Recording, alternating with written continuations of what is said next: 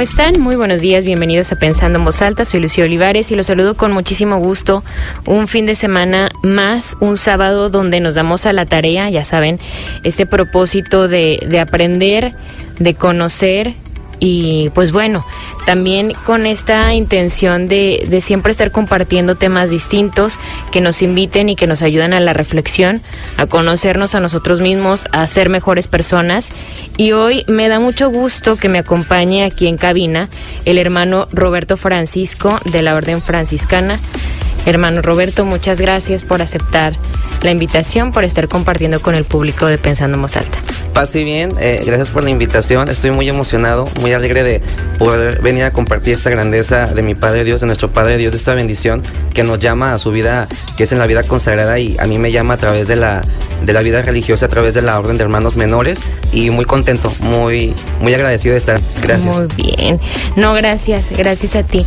Y bueno, yo creo que ustedes no lo están viendo, yo, yo lo estoy viendo, y, y, es una persona muy joven, y claro que en estos momentos de, pues de qué será, de tanto movimiento, de tanto acelere, del querer hacer tantas cosas, de el querer crecer tanto en ciertos ámbitos, en ciertos aspectos, creo que ahora más que nunca como que los jóvenes tienen, tenemos una, sed de, de, crecer en lo económico, de vivir y de acumular muchas experiencias de todo tipo. Luego es, es difícil el entender que hay personas jóvenes que deciden dedicar su vida a Dios. No sé si me estoy explicando, ¿no? Como hay, hay un, un, desenfreno, queremos hacer mucho, queremos ganar mucho dinero, queremos conocer todo el mundo, queremos tener todos los novios, todas las novias, queremos tener el carro último modelo, queremos trabajar mucho para tener, o trabajar poco, pero ganar mucho para tener esa gran casa y tener muchos seguidores. Entonces, me parece que, que ahora más que nunca es difícil el, el, concebir o el imaginar que haya todavía jóvenes que no están buscando eso, sino que están buscando algo más. Y, y, que se tomen la decisión como con mucha certeza y con mucha convicción de, como en tu caso, de decidir pues dedicar la vida a Dios. ¿Cómo fue ese proceso? Claro, eh, en, en, mi caso pasaron muchísimas cosas. Yo les platico, hubo miedos en los cuales yo decía, ¿realmente será esto? Y, y, temía porque decía, voy a dejar mi trabajo, voy a dejar el esfuerzo de mis padres de haber pagado una carrera, eh, el apoyo que siempre tuvieron hacia mí. Y era un temor muy grande. Yo decía, ¿cómo voy a hablar de este tema con mis papás? Porque jamás, jamás pasó por mi mente esto, llegó así de la nada y al final comprendí que yo estaba huyendo, o sea, realmente Dios siempre estuvo ahí, pero como que me dio la oportunidad de lograr mis metas, sacar una carrera, eh, trabajar, tener mis logros, y al final digo, no, si es esto, me animo y voy en la primera opción, voy y tomo el primer proceso vocacional, pero entro en pánico y me da miedo. Eh, realmente digo, realmente esto será lo mío y entraba en pánico porque me ponía a pensar en mi familia, en mis amigos. En aquel tiempo ya no traía pareja, pero también me ponía a pensar en ese tipo de cosas que yo también quería tener familia y, y tener mis proyectos y decido dejar todo. Sino que después un gran amigo me invita a misiones y en esas misiones pasa de todo y es cuando realmente me percato de que sí. Y es cuando le digo, ¿sabes qué, Dios? Está muy bien, vamos a entrarle, no perdemos nada. Batallé mucho, mucho para hablarlo con mi familia porque no sabía cómo expresarles que iba a dejar todo para ahora sí entregarme por completo al Señor. Recuerdo que fue un día 2 de noviembre. Eh, creo mucho en mis, en mis tradiciones y, y, dije, bueno, vamos a agarrarnos de este día que es muy especial para hablar con mis papás. Hablé con mi papá y eh, estuvo nada más pensativo y después dijo, ok, vamos a, vamos a darle, no se pierde nada y, y ganas mucho, así que que en el nombre sea de Dios, sea de todo para la gloria de Dios. O sea, siempre en tu familia, obviamente, eh, muy, muy cercanos a Dios, siempre fue algo que, que estaba muy presente en, en, tu entorno. ¿Tienes también hermanos, hermanas o eres hijo único? Tengo tres hermanas, eh, las tres ya profesionistas. ¿Son Eh, mayores que tú o más? más Una, una es mayor, una es mayor y yo soy el segundo. Y después siguen otras dos, eh, las tres eh, profesionistas. Siempre he contado con su apoyo hoy en día también. Eh, como el único varón, pues la pensaba yo también, ¿verdad? Decía, ¿cómo voy a dejar a la familia, a mis hermanas y todo? Hoy en día sé que cuento con ellos y también ellos a través de, de mi oración. Y muchas de las veces es como el impedimento y lo comparto porque es importante eso. Ah, hoy en día muchos dejamos nuestra vocación también por la familia, por las situaciones que, que pasan. Porque una vez que nos vamos y salimos de nuestra ciudad o inclusive del país, eh, tenemos que tomar decisiones ya estando dentro de la orden. Entonces hay una parte muy importante aquí que una vez que ingresas a la orden, te explican que, que ahora ellos son tu familia. Entonces cualquier situación que se dé es prioridad ellos. Y es muy fuerte. Al principio como que no logras cómo trabajarlo de que si se presenta algo en tu casa, se van a tener que esperar porque primero ya es tu familia que viene siendo la orden y después ya serán ellos. Pero claro, eh, estando al día con ellos, pero es todo un proceso, es un proceso y dentro del proceso, ya estando en la orden, llevamos terapia psicológica y espiritual para también trabajar este, este tipo de áreas para no entrar en crisis. ¿Cómo vives esa renuncia? O sea, creo que es, es una gran renuncia el decir, ok, ya mi prioridad o estoy cambiando de familia. Por eso dicen que es como si te casaras, ¿no? O sea, porque así cuando te casas, pues ya tu familia principal va a ser la que tú estés formando con tu pareja y, y tus hijos, ¿no? Entonces ellos ya son primero y en segundo lugar están tus papás, tus hermanos, tus hermanas. Pero a lo mejor porque lo tenemos más socializado, forma más, o sea, parte de, de- de la cultura, el saber que eventualmente todos, y lo entrecomillo, to- tomaremos ese, ese paso o esa decisión. Pero sigues viviendo en un modelo familiar convencional, ¿no? O sea, pues como, eh, pues sí, mi, mi familia es este lugar en el que yo tengo mi casa y tengo mis hijos y ahí tengo a mis papás, pero no sé, o sea, al escucharte, claro que yo digo, "Ah, imagínate el decir, ahora nosotros, la orden, este grupo de personas, pues somos antes que tu familia de origen. Así es, y creo que es lo bonito de la- las vocaciones. Eh, yo siempre invito a, a las personas a creer que cualquier vocación es muy bonita, ya sea la vida religiosa, la, la vida del matrimonio o la soltería. Son tres áreas que son preciosas y cualquier la vocación que escojamos realmente es muy bonita. En este caso, que la vida que yo opto, que es la religiosa, sí es un cambio totalmente diferente. Les explico por qué. Eh, yo realmente no tenía, nunca tuve, no tengo hermanos varones. Entonces, imagínense, es encerrarse, por ejemplo, con treinta y tantos jóvenes de diferentes partes de la República o inclusive del mundo diferentes tradiciones, diferentes modos de hacer las cosas, cambia completamente todo. Eh, acontece cualquier situación y pues quienes están ahí a la, a la orden es, es tu familia, tu fraternidad, que en este caso son, son tus hermanos franciscanos que van a estar ahí, ¿verdad? Mi familia logra captar esta idea a raíz de que tengo un accidente hace dos años. Hace dos años tuve un accidente eh, en carretera, eh, se me rompió la tibia y peroné prácticamente se hizo pedazos mi, mis huesitos. Eh, hoy en día aún no me la puedo creer que estoy caminando porque llevé toda una... eh, se hizo cirugía y luego la recuperación. Yo no quería que la familia supiera, pero ya en estos casos tiene que avisar a la familia. Viene la familia y por ese medio es que ellos se enteran y conocen lo que es la fraternidad, lo que es vivir en fraternidad con hermanos, lo que es una familia franciscana. Y al principio ellos optaban porque yo me retirara de la, de la casa, de la orden, hasta que yo platicando con ellos, vi- ellos viendo la situación, se percataron de que somos una familia y que realmente ellos iban a estar al cuidado de mí. De recuperación fueron cuatro meses y aquí estamos, gracias a Dios. Qué gusto. Y todos los que están, por ejemplo, o sea, ingresan puros jóvenes o cómo es esas fraternidades. La fraternidad empieza con un proceso vocacional que se lleva en cada área de la República. En este caso mío es la zona norte. A mí mi sede era aquí en Torreón, pero la termino en Monterrey. Una vez que terminamos el proceso vocacional, dentro de ella hay este, experiencias. En esas experiencias son tres. Una es ir al eremitorio, que es el Nayarit, que es como una montaña 100% en naturaleza, donde tienes el encuentro con, con Jesucristo. La segunda es misiones y la tercera es la jornada de las vocaciones, que termina en Guadalajara. el de misiones siempre varía dónde van a ser las misiones. Se pide que se hagan las tres experiencias para saber si realmente es lo tuyo y pruebes lo que entra dentro de la orden, que son nuestros, nuestras áreas, donde entramos ya sea educación, misiones, eh, la vida contemplativa, que es en un eremitorio donde se puede orar o pensar. Y a raíz de eso después se hace una último, una última experiencia donde realmente te dan la carta de aceptación. Es fuerte porque le tienes que invertir la verdad, tiempo y dinero y muchas de las veces puede que te comente que no es por ahí, entonces te asesoran para que si este no es tu estilo de vida, te comenten, ¿sabes qué, Roberto? Esto no es lo tuyo, a lo mejor es por la área diocesana, a lo mejor es irte con los dominicos, a lo mejor es con los jesuitas, entonces ahí te van canalizando para saber realmente dónde es tu, tu vocación. Ahorita me gustaría mucho que habláramos de las diferencias de esas áreas, ¿no? O sea, de, de, cómo eh, el área diocesana, los jesuitas, los franciscanos, como esa parte. Pero antes te quiero preguntar, ¿cómo es que me, me, me, cuesta mucho trabajo y de verdad que, que, por eso creo que es tan importante esta conversación.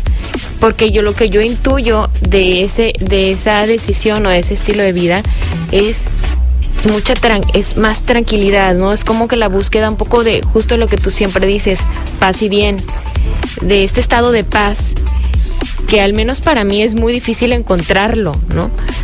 ¿Cómo encuentras paz? O yo me lo cuestiono mucho, ¿cómo encontrar la paz dentro del, en medio del caos, ¿no? ¿Cómo encontrar la paz en medio de un entorno eh, violento o entre gritos o entre ajetreo, o entre prisas, o entre resultados, o entre el tiempo que va corriendo y que entre eso que, que, ves y que, y que a lo mejor yo y muchos otros, la mayoría, pues estamos inmersos. ¿Cómo te, entras en ese estado de decidir? Porque luego uno se acostumbra. Yo no sé cómo, cómo vivías o cómo, cómo era tu estilo de vida o, tu personalidad antes de, de tomar esta decisión. A lo mejor ya eras más tranquilo, no sé. O a lo mejor corrías igual. Cambia completamente todo. Cuando ingresas batallas para adaptarte al, estilo de vida que se lleva en el convento voy a hacer este comentario. Se llama convento porque vivimos en fraternidad, viven muchas personas ahí. Y cambia completamente porque eh, si a lo mejor te levantabas temprano, pues ok, ahí en ese aspecto no, no cambia mucho. Pero si nunca habías rezado, que era en mi caso, que yo la verdad jamás me visualicé rezando o rezando laudes, vísperas completas, rosarios, via crucis, pues la verdad cambia completamente tu vida. En el caso que a lo mejor los que nunca cantaban y ahora tenemos que cantar porque es parte de nuestro carisma, también cambia. Si nunca has actuado, pues también cambia completamente porque es parte de nuestro carisma también el actuar, porque les comento que la orden franciscana por ese lado llega aquí a México. Llegamos a, en, el puerto de Veracruz y ahí empieza la, la orden franciscana en México y por medio de ese arte es que logramos comprender y nos comprenden nuestros hermanos indígenas y, y por medio de las artes que es el teatro comenzamos a evangelizar por ese lado cambian mucho las cosas. Por otro lado, después es comprender nuestros tres nudos que tenemos en nuestra cuerda, que significa humildad, castidad y obediencia. Cuesta mucho comprender los tres nudos, pero una vez que los comprendes, encuentras esa paz. Y por otro lado, tristemente, o así tienen que ser las cosas, cuando te acontece algo muy fuerte en tu vida, te das cuenta que después viene la paz, porque te percatas de que Dios está y que hoy siempre va a estar y que tienes que dejar que Él haga las cosas. A lo mejor van a ser un poco lentas, pero en su momento se dan y es un proceso para encontrar la paz y es continuo, es continuo y también lo llevamos por medio de la meditación. Mm. Cada miércoles nosotros tenemos la lección divina. La lección divina eh, lleva a cabo eh, la lectura de las Sagradas Escrituras y después la analizamos a través del Espíritu Santo y la platicamos entre todos por medio de meditaciones también y nos ayuda también, es un proceso para encontrar la paz. ¿Qué, ¿Cómo son este tipo de meditaciones? Porque ahora también ya ves que pues hay el mindfulness y muchos tipos de, meditaciones en como en el yoga y en muchos retiros espirituales y, mucho hasta estas terapias holísticas y que mm, la aromaterapia y muchos muchos aspectos que, que claro de los que en algún momento hemos hablado pero cómo es la la meditación que hacen ustedes me llama la atención eh, eh, esta área porque les comento, eh, yo antes de ingresar a la orden, realmente cuando la gente me pregunta cómo fue mi llamado, les digo, realmente fue por muchos lados, porque me sorprende que yo andaba tomando cursos precisamente en otras áreas y me enteré que las personas no siendo católicas creían y tenían fe en San Francisco de Asís por todas las áreas que manejaba, incluyendo esta, que era la meditación. Nosotros nuestra meditación es por medio de la oración y el silencio. Eh, yo creo que es la, área en la que más tenemos miedo el ser humano, el hecho de guardar silencio, porque dentro del silencio nos conocemos a nosotros mismos y nos enjuiciamos a nosotros mismos y nuestro mayor enemigo somos nosotros mismos. Entonces es muy fuerte. Al principio yo recuerdo que no aguantaba la hora meditando porque realmente era un constante encuentro conmigo mismo y, y, empezaba a divagar y a pensar muchas cosas de si realmente era lo mío, que si no era por aquí, pero créanme lo que vale mucho la pena. Nuestras meditaciones constan de una hora, puede, puede ser este, en una capilla, puede ser en un jardín y es 100% silencio total. Encontrarse con Dios, claro, es un proceso a través de respiraciones y, de oración también. Es todo un proceso, pero es una cosa muy, muy bonita y les repito, me sorprende mucho que de, a raíz de ahí salen muchas áreas que hoy en día las llevan pues ya sea otras religiones o otros estilos de vida, ¿verdad? Contemplativo religiosa. Sí, sí, sí, definitivamente le tenemos mucho miedo al silencio porque el silencio sí habla, ¿no? Y nos permite hablarnos a nosotros mismos. Vamos a hacer una pausa y seguimos platicando con el hermano Roberto Francisco. Conversar es compartir ideas, emociones, creencias, pensando en voz alta. Continuamos pensando en voz alta Seguimos pensando en voz alta, soy Lucía Olivares. Hoy tengo el gusto de conversar con el hermano Roberto Francisco de la Orden Franciscana. Ya estábamos platicando en el bloque anterior de, de cómo es el, el cambio de, en el estilo de vida, todo lo que pues lo que practican, bueno, no todo, ahorita seguiremos platicando. Y antes de, de, de seguir como con esta, esta otra parte, me gustaría escuchar de, de ti, cómo, cómo puedes describir o cómo entiendes tú a Dios o cómo, cómo percibes esos mensajes. Yo percibo a Dios a través de todo. les comento, cuando ingreso a la orden franciscana, yo creí que estaba muy mal, hasta que llegó un punto en el que tuve que ir con mi director espiritual y le comenté. ¿Que estabas muy mal tú? Eh, yo creía, yo, yo, creía que estaba mal en el aspecto de que tenía que estar 100% al encuentro con Dios en un templo. Mm. Hasta que platicando con mi director espiritual me comenta, Robert, no, está, está muy bien lo que estás haciendo. Dice, porque Dios lo puedes encontrar como tú lo estás viendo a través de la naturaleza, a través de una mariposa que va pasando, a través de un pájaro que va cantando, a través de la brisa, a través de todo eso vemos a, Dios y Dios se hace presente eso hasta una persona que pase y te haga mención de Dios te bendiga. Ese encuentro que tienes con Dios, el encuentro realmente es personal. Cada quien tiene su encuentro personal con Dios y es muy bonito esto que cada quien tiene su propia comunicación con Dios, una propia relación, mejor dicho, cada quien tiene una íntima relación con Dios. Y por ejemplo, tú todavía ¿Cuántos años tienes desde que empezaste todo este, este proceso? Actualmente son cuatro años. ¿Cuatro años? Cuatro años porque hice dos veces el proceso vocacional, como comentaba, por, por el miedo, a ver qué iba a decir la sociedad, mi familia. Y hasta el segundo año es cuando me animo y luego son los dos años en el postulantado allá en San Agustín, Jalisco, y que ahora termino y que este 14 ingreso al convento de Guadalupe en Zacatecas. Ok, entonces tienes 20, ¿cuántos años tienes? Actualmente tengo 27, 27, años. 27 años. Desde los 23 empezó, 22, 23 empezó este proceso. Empezó todo y realmente fue como a los 25 cuando realmente dije sí, sí, sí va por aquí. Ok, y por ejemplo, perdón todas mis, mis dudas y mis curiosidades, pero tengo que aprovechar que estás aquí. Todas las personas podemos tener, yo pienso, ¿verdad? Como pensamientos buenos y malos y que, sé que no es la forma correcta de como de catalogar eh, los pensamientos o lo que sentimos sobre todo, ¿no? A veces sentimos mucha alegría, a veces sentimos mucha felicidad, a veces sentimos tranquilidad, paz, pero a veces también sentimos coraje, a veces este, tenemos lapsos de, tristeza prolongada. Y lo que yo entiendo es que tampoco es, es, es positivo como guardar tanta tristeza, sino que una persona que que, es buena, que es gentil, que es noble, siempre tiene algo lindo para compartir, ¿no? Siempre tiene una sonrisa para los demás, siempre tiene una disposición de ayudar, eh, siempre está dispuesta justo a, servir y, y a esto, a compartir algo lindo. Pero en esa búsqueda e, es luego difícil porque hay, hay momentos en los que sentimos coraje, que sentimos enojo.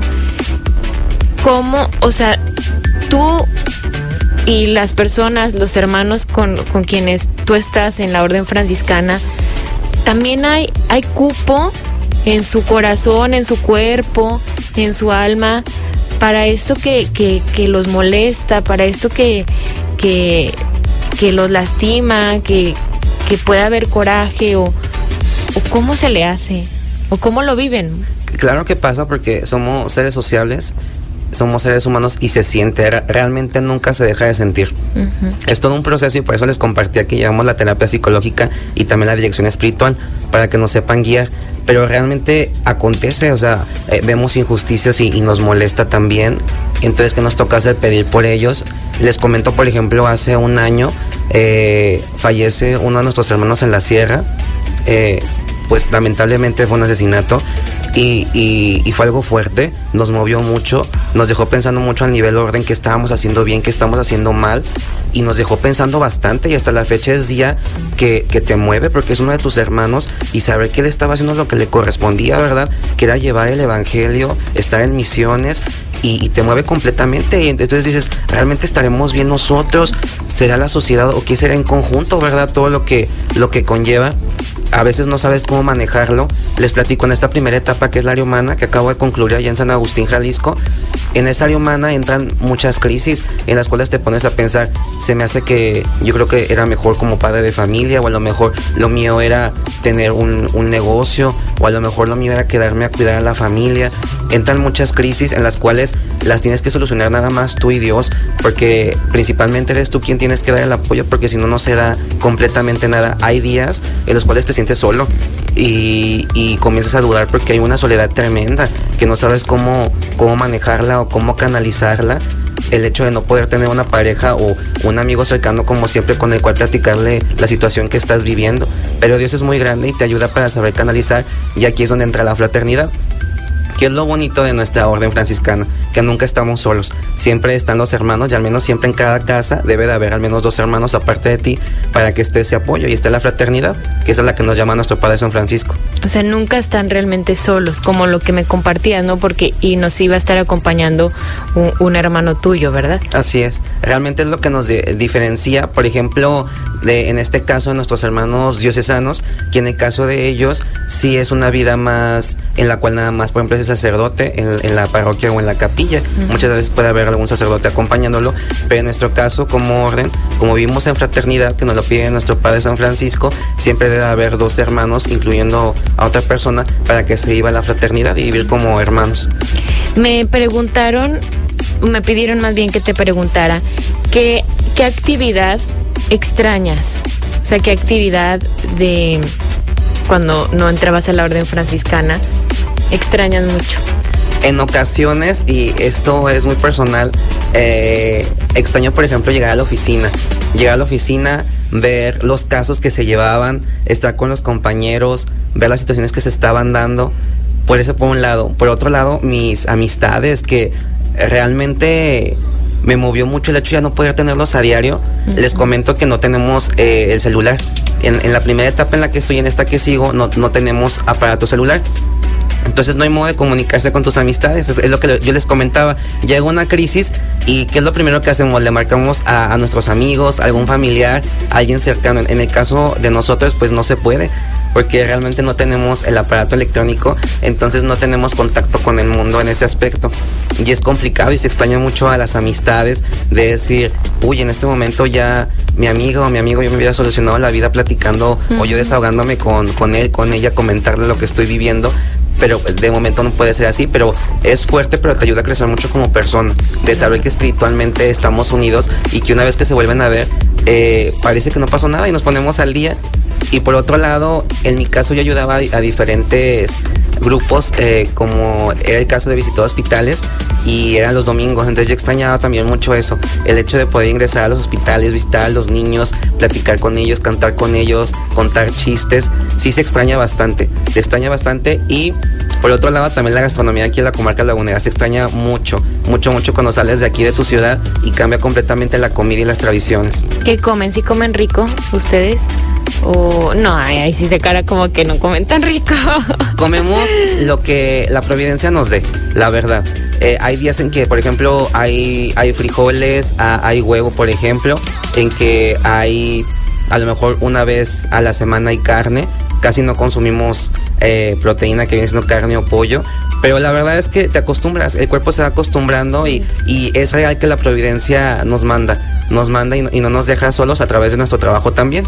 Y tienen horarios, me imagino, muy establecidos para el desayuno, para la comida y para la cena, ¿verdad? Sí, así es. Eh, nuestra jornada empieza a las 6 de la mañana con las laudes.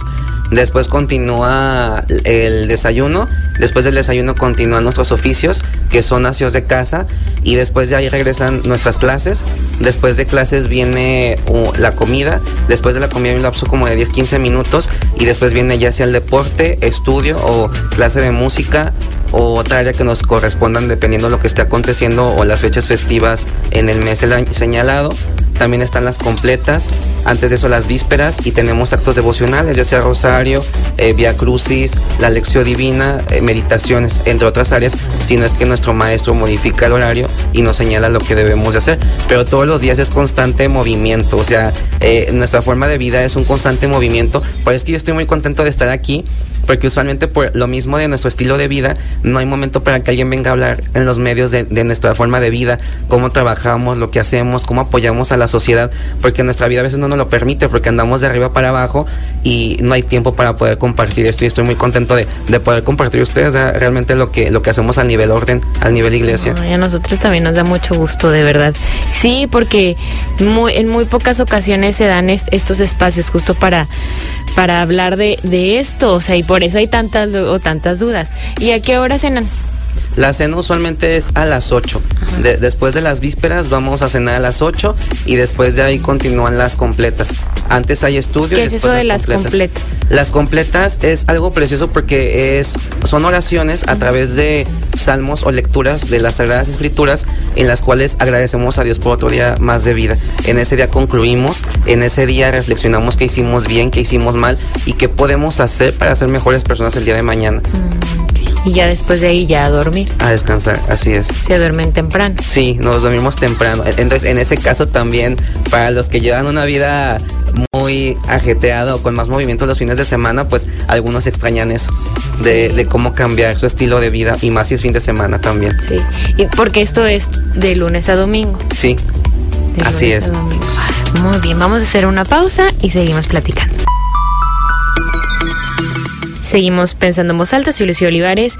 Hoy tengo el gusto de conversar con el hermano Roberto Francisco de la Orden Franciscana sobre su vocación, sobre su misión, la misión de la Orden Franciscana. También ahorita en el corte le, le preguntaba qué estudió y dónde trabajó, porque justo cuando le hice esta pregunta de, qué es lo que extraña de sus actividades anteriores, decías que ir a, la oficina, revisar los casos.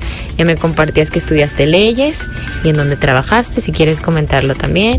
Desde muy pequeño, eh, algo que me movía mucho a mí era resolver las injusticias. No sé por qué, pero me encantaba poder solucionar los problemas a todas las personas. Y, y siempre fue algo como que me caracterizó. Y por ese lado fue que yo opté por estudiar leyes ingreso y Dios me da la oportunidad y la verdad es que es Dios quien mueve las cosas. Me da la oportunidad de ingresar a diferentes dependencias que hoy en día agradezco mucho a las personas que me ayudaron para estar ahí y siempre voy a estar agradecidos con ellas que me dieron la oportunidad de poderme desarrollar ahí, de conocer más y que creo que gracias a eso voy a poder ayudar mucha gente dentro de, la iglesia. A raíz de que eh, conviví con ellos, a raíz que sé cómo se mueve la sociedad, creo que voy a poder contribuir más al nivel iglesia. Por otro lado, agradezco también a, los grupos en los cuales daba servicio porque también me ayudan a crecer mucho como persona en el área humana para poder dar servicio. Pero comento esto porque muchas de las veces, a lo mejor por nuestros estudios no tratamos mucho el área humana. En mi caso fue diferente porque lo mío fue humanidades, entonces me ayudó mucho para poder relacionarme más con las personas, estar más con las personas. Y hoy en día agradezco todo, agradezco todo a Dios cómo se han dado las cosas en mi vida. Qué lindo. Y como todo, todo es importante, ¿no? Definitivamente también esa preparación intelectual, esos estudios, siempre, yo creo que siempre si encuentras una forma de, enfocarlos y de redireccionarlos, tienen un fin muy lindo, ¿no? O sea, muy en beneficio de, de la sociedad. Y pues bueno, ahorita tú decías de, de las diferencias de como de, de los jesuitas, de los franciscanos. ¿Me podrías platicar un poquito de eso? Claro. Eh, les explico. Eh, orden es cuando tenemos una regla, que la regla es de nosotros 100% ya hoy en día no hay órdenes. En base a concilios vaticanos, ya eh, pues a nivel vaticano ya no se permite que haya órdenes. Nuestra orden es de las últimas, que es la orden de los hermanos menores. Eh, nuestra sede está en Italia, en, Asís, y nuestra orden, eh, nuestra regla, perdón, constaba antes de 27 capítulos. Hoy en día son 17, son 12, perdón. Les comento, en 1209 empiezan los primeros pasos de nuestro Padre San Francisco acontecen muchísimas cosas, entonces se decide ir a presentar la regla para que aprueben nuestra orden al Papa Honorio III. En aquel tiempo no se aprueba en 1221 porque faltaban cosas jurídicas. Se vuelve a presentar después en 1223 y el Papa Honorio III no la aprueba y al nivel orden ya somos orden oficialmente eh, pues en todo el mundo. Y gracias a ella es que hay fedes franciscanos. La diferencia aquí también es el, carisma, lo que llamamos carisma. Nuestro carisma, como decíamos, es paz y bien. Llevar el Evangelio a cualquier parte del mundo por medio del paz y, y el bien otras congregaciones o órdenes llevan diferentes carismas. Hay unos que son más contemplativos, que se dedican 100% a la oración. Hay otros que son más activos, que se dedican a la educación que por ejemplo podemos mencionar, por ejemplo, a nuestros hermanos lasallistas, a nuestros hermanos jesuitas, nuestros, nuestros hermanos dominicos, de que se enfocan más en el área de los estudios y entre otras áreas, ¿verdad? Y que la verdad es una cosa preciosa cómo manejan ellos también como, como congregación, como orden, su, su carisma y es una cosa muy bonita. Nosotros al nivel orden franciscana también manejamos el área de educación en los diferentes colegios que tenemos y también está el área de misiones y también está la parte de estar en, las parroquias. Eh, constantemente en el proceso eh, las autoridades correspondientes a nosotros nos van catalogando y nos van indicando dónde posiblemente podamos entrar nosotros a, trabajar. Una vez que concluimos nuestros estudios, ya sea que decidamos ser hermanos religiosos o sacerdotes, es donde optan para acomodarnos ya que se termina nuestra área de estudios. ¿Y a ti dónde te gustaría estar? Híjole, hoy, hoy en día eh, le estoy pensando mucho porque les platico, una vez que termine el noviciado, primeramente Dios, tengo que tomar la decisión de si me voy como hermano religioso o si quiero ingresar para ser fraile pero siendo sacerdote. Entonces, eh, este año que voy a tomar es para eso. Eh, es 100% contemplativo, 100% oración. Eh, es un año en el cual estamos encerrados 100% y no tenemos comunicación con nadie. Un año en el cual no vemos a nuestras familias, que no tenemos comunicación con nadie y estamos 100% en el convento y nos ayuda para tomar esta decisión. Ambas áreas son muy bonitas. La vida de ser hermano religioso es un área muy bonita en la cual puedes ayudar en sacristía, en colegios, en misiones, entre otras áreas. Y por otro lado, la área para ser también sacerdote, pero del lado de los frailes, también es un área muy bonita de poder consagrar y tener la presencia de, del Todopoderoso de Jesucristo. Pero ya en su momento Dios nos inspirará para tomar una buena decisión. Sí, yo me imagino algo, quién sabe. Ya luego, después de este año, eh, veremos, veremos si le atine a lo que yo me estoy imaginando. No, y claro, a lo que, a lo que tú vas descubriendo, ¿no? Porque creo que esa es la gran pregunta. Hay personas que pueden pasar muchos años y que todavía no descubren cuál es su vocación. O sea, que ya son muy grandes. O, personas que prueban una y otra y otra y otra y otra cosa. Por lo que también has compartido, creo que justo en estos momentos de silencio y de soledad es donde tú los puedes encontrar, ¿no? Porque si siempre estamos en la boruca, si siempre estamos en el alboroto, si siempre estamos en la distracción, entonces muy poco podemos conocer de nuestro propósito de vida, porque a lo mejor siempre tenemos influencia de los demás, hasta tú mismo lo decías, ¿no? Esta, a lo mejor esta presión de cómo les voy a decir a mis papás que me quiero dedicar a esto, cómo les quiero decir a mis papás que quiero estudiar tal cosa, cómo les quiero, puedo decir a mis papás que, que no quiero ser mamá, o que, o que esos planes que, que luego cuando nacemos pareciera que están ya muy trazados y que la familia ya se imagina cuál va a ser tu camino y que si te sale es difícil, pues imaginemos si nunca tenemos esta oportunidad de, de, hablar con nosotros mismos, ¿no? De meditar, de estar en silencio, de aislarnos un poquito, porque luego sí podemos vivir por inercia muchos años, muchos, muchos, muchos años. Así es, la verdad es que creo que yo agradezco mucho cómo se están dando las cosas, de que se están rompiendo como que los trazos de cómo antes nuestra familia crecía y que nuestros padres lo están permitiendo y lo están aceptando. Porque muchas de las veces eso nos ataba a nuestra toma de decisiones. En el caso conmigo también, yo la pensaba mucho por las tradiciones en mi familia. ¿Cómo iba a ser posible que siendo el único varón iba a consagrarme y por poner el ejemplo el, apellido se iba a perder o ya, ya no iba a haber descendencia de parte de, del papá, ¿verdad? Les comento que muchas de las veces hay hermanos que toman la decisión de salirse de la, de la orden a raíz de cosas que pasan en sus familias o en su vida personal y que también es válido. Hay muchas de las veces en las cuales los hermanos dicen no es por aquí, agradecen y se retiran y hoy en día son muy felices ya siendo padres de familia, ya siendo solteros, pero consagrados. Entonces cualquier vocación es, es muy bonita.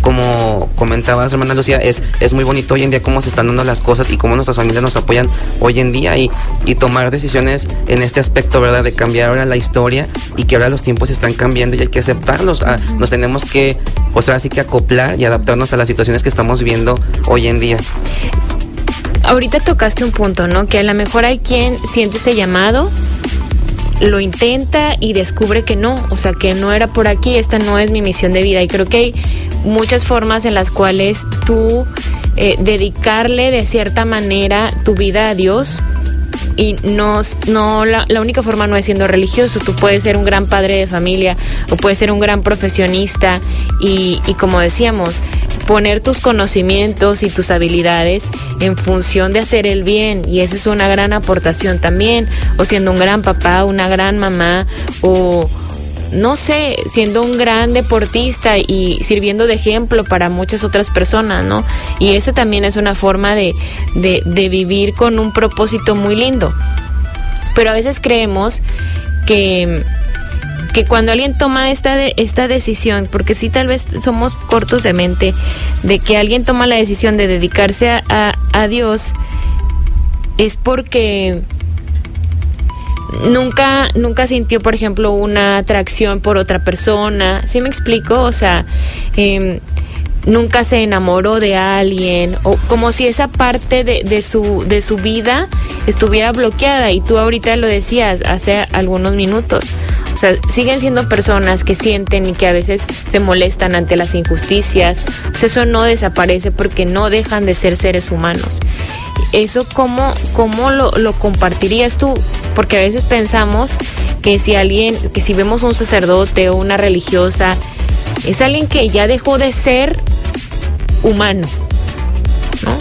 Así es. Por ese lado se tiene que trabajar mucho la parte humana, donde uno decide que realmente ese Roberto, en mi caso, siempre va a estar ahí, pero optar por ser alguien diferente día a día. Ahorita comentaste algo que se me hizo muy bonito eh, y lo comparto. Eh, tengo eh, hermanos dentro de la orden de que son de, fueron deportistas, de que fueron artistas y es sorprendente cómo pueden cambiar su estilo de vida para ingresar a la orden y compartir después sus dones y talentos. Dentro, por ejemplo, ahorita de mi fraternidad hay hermanos que debutaron en las filas del Atlas, hermanos que estuvieron en grandes escenarios también y que hoy en día ahora son hermanos, hermanos religiosos que son parte de mi fraternidad y que optaron por este estilo de vida y que hoy en día no nos, no nos preguntamos y nos preguntamos cómo fue que se dio esto, porque realmente es sorprendente que al menos en mi fraternidad jamás pensamos en esto, en decidir este estilo de vida y lo que estamos optando. Por otro lado, es lo que les compartía, dentro del proceso vocacional se ve toda esta área. Los frailes te analizan para ver si realmente eh, pudiste aprovechar el espacio que estuviste en el mundo y si aprovechaste el hecho de tener pareja, de relacionarte a, ya sea laboralmente, ya sea dando servicio en algún grupo, se canaliza totalmente todo. La verdad es una cosa impresionante y que yo agradezco mucho a Dios cómo se dio las cosas de que te checan todo. Eh, checan todo desde salud, desde estudios, desde proyectos o sueños que tienes para ver si realmente cumples con el perfil para ser parte de la orden. En su momento yo me causaba como que mucho ruido, decía, será tanto, hasta que hoy en día comprendo que realmente es necesario porque te vas a entregar a Dios y vas a ser parte de la iglesia y vas a ser evangelio vivo. A partir de que te den el acceso, eh, lo que digas vas a ser evangelio vivo y tienes que tener mucho cuidado con lo que digas porque la gente sabe que estás hablando en nombre de Dios y es algo muy importante y es un tema muy serio. Claro, qué bonito eso, ser evangelio vivo. Eh, quiero que me platiques del dogma, eh, de no de, de, las reglas de los hermanos menores que me traías por ahí para, para explicar cómo, como esa parte. Yo les comparto que tenemos eh, esta regla que es de los hermanos menores. Eh, es la regla bulada que se publicó en 1223. Esta regla consta de 12 capítulos. En estos 12 capítulos nos dice eh, claramente lo que podemos hacer, pero más que nada lo que nos llama a nuestro Padre. Por ejemplo, de ir de a evangelizar, de que debemos de vivir en la humildad, de que no, no debemos de tener nada propio. Realmente, al momento de ingresar a la orden no debemos de tener nada propio, ya sea un carro, un bien, un bien material, un bien inmueble. ¿Qué más? El estilo de vida que vamos a llevar, que va a ser humildad. El hecho de ya tener que portar el hábito, que el hábito representa también humildad. Y les comparto, les comparto que nuestro hábito es una cruz. Eh, la capucha y todo el hábito café representa la cruz también, que es el martirio de, de Jesucristo. Así es. Esos son como... ¿Y la humildad cómo, cómo la viven? Así, el, no tener nada propio. Realmente vivimos así, en nada propio. La, la mayoría de las veces, si no es que siempre, las cosas llegan por providencia siempre. Mm. Claro, hay bienhechores que nos apoyan y que Dios los bendiga, que siempre nos apoyan, eh, ya sea por medio de alimento, por medio de sus limosnas, que viene siendo así, y que es una cosa impresionante, y también por el trabajo de nosotros. Mm. Ya sea que nosotros trabajamos en nuestros colegios, tenemos ventas de comida, tenemos diferentes áreas o actividades en las cuales vendemos cosas. Por ejemplo, los domingos, en el caso mío, en el postulante donde estaba, vendíamos tacos de barbacoa, vendíamos también lonches de barbacoa, vendíamos tostadas, vendíamos atoles, diferentes cosas, artículos religiosos, que es con lo que podemos subsistir. Y todo es para todos. Y todo es para todos. Una vez que ingresas a la orden, eh, así como recibes algo, lo tienes que entregar a tu encargado, que es tu guardián, porque ya perteneces una, a una fraternidad, a una orden, y ya todo es de todos. Y realmente la, economía se maneja entre todos. Siempre hay un tesorero en la casa donde, se vive y él es el que administra los bienes de, de todos los hermanos. Ese qué gran mensaje, qué gran lección, porque sí, ahora vivimos en un momento en el que todos queremos tener mucho que nada te es insuficiente, todos queremos tener más que los otros, o sea, y, que la vida es muy cara, nosotros pensamos que la vida es muy cara y queremos tener más y más y más y más y más y más. Realmente me, parece el, tener esta capacidad de, de dar, o sea, y de no quedarte con nada, ay, como un... Además me parece muy sano, o sea, que si uno aprende y se acostumbra a eso, debe ser muy bonito. Y que en lo poco hay, hay, hay mucho, hay, hay mucho y te percatas que a lo mejor con esos dos pantalones que tienes eres, eres feliz y que no hace falta nada. A mí me, me llevó tiempo analizarlo y todo por el estilo de vida que llevaba antes, pero hoy en día créanme lo que es una cosa preciosa, saber que con dos pantalones y con unos guaraches y una playera o dos, eres feliz eres feliz y lo que te dure. Y la providencia es tan grande que te va a ayudar para que después puedas adquirir otra pero realmente en lo poco hay mucho y hay felicidad y hay paz. Qué bonito eso. Vamos a hacer una pausa y al regreso ya nada más nos despedimos. Seguimos en Pensando en Voz Alta, ya prácticamente pues listos para, para despedir eh, una conversación que de verdad que me ha parecido maravillosa, llena de riqueza con el hermano Roberto Francisco de la Orden Franciscana. Claro que quedan muchos temas pendientes, ¿no? De, de la misión de la Orden. ¿Cuál es la misión de la Orden? Nuestra misión es llevar paz, paz y bien, paz y bien. ir a cualquier lugar que eh, nos pidan que estemos ahí, llevar el Evangelio, ir con las personas eh, más necesitadas. Les comento que nuestros conventos, nuestra misión era llevarlo a lo más lejos y lo más austero de las ciudades. Mm. Hoy en día ya no se puede llevar tanto porque las ciudades han crecido mucho, pero usualmente nuestros templos, nuestros conventos son por ese lado. Así es. Y un mensaje con lo que quisieras cerrar, algo que quisieras compartir para las personas que nos están escuchando, ¿qué les dirías? Yo les diría que no tengan miedo, que, que realmente si sienten ese llamado se dejen llevar. Eh, entramos en pánico, sí, pero Dios es grande y se van dando las cosas. Les diría que las cosas no pasan nada más por algo, son diosidencias que, que se van dando día a día, que hay que aprovecharlas y que recuerden, oye, siempre que venimos aquí a ser felices. Eso, a veces se nos olvida, ¿no? Así es. De que somos realmente felices y estamos llamados aquí para, para ser felices en toda su plenitud y que el Todopoderoso, nuestro Padre Dios, nos guía para realmente encontrar esa felicidad, pero hay que saber escuchar dentro del silencio y de la oración. Y si te ves una persona muy feliz, si eres. Estoy muy feliz, eh, eh, estoy muy contento. Aún no me la puedo creer que este 14 de julio me van a imponer el hábito. Y, y me llena mucho de emoción porque jamás me vi yo como religioso y saber que voy a aportar el santo sayal de nuestro Padre San Francisco eh, es algo impresionante. Ojalá en otra oportunidad pueda regresar ya como, como fraile para que lo, lo puedan conocer. Y es una cosa impresionante saber que voy a poder representar a San Francisco también aquí en la tierra. Nos dará mucho gusto que regreses y, y yo te agradezco de todo corazón, eh, de parte por supuesto mía y de todas las personas que, que, están escuchando, que compartas esto y que, y que lo, que lo vivas y que lo transmitas, porque de verdad esa paz, ese bien y esa felicidad y esa emoción se te ven los ojos. Sí, por último, sí le pediría a, la gente en general que por favor apoyen mucho, mucho las, vocaciones.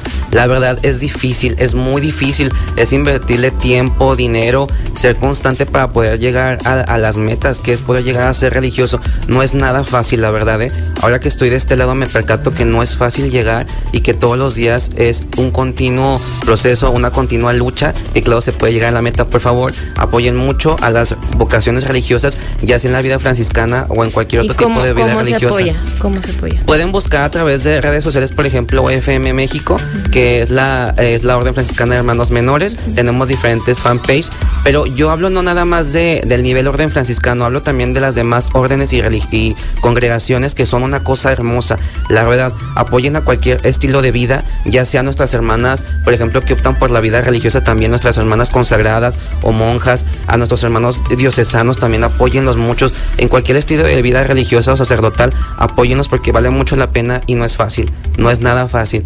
Así será, muchas gracias. Muchas Gracias. gracias. por esta conversación. El hermano Roberto Francisco de la Orden Franciscana, mucho éxito, paz y bien en todo lo que Gracias, venga. pase bien. Gracias a ustedes por escucharnos, por su compañía. Soy Lucio Olivares. Gracias a Roberto Ríos en los controles. Nos escuchamos el lunes con la información. Conversar es compartir ideas. Compartir ideas. Emociones, creencias. Es pensar en voz alta. Nos escuchamos el próximo sábado. Pensando en voz alta.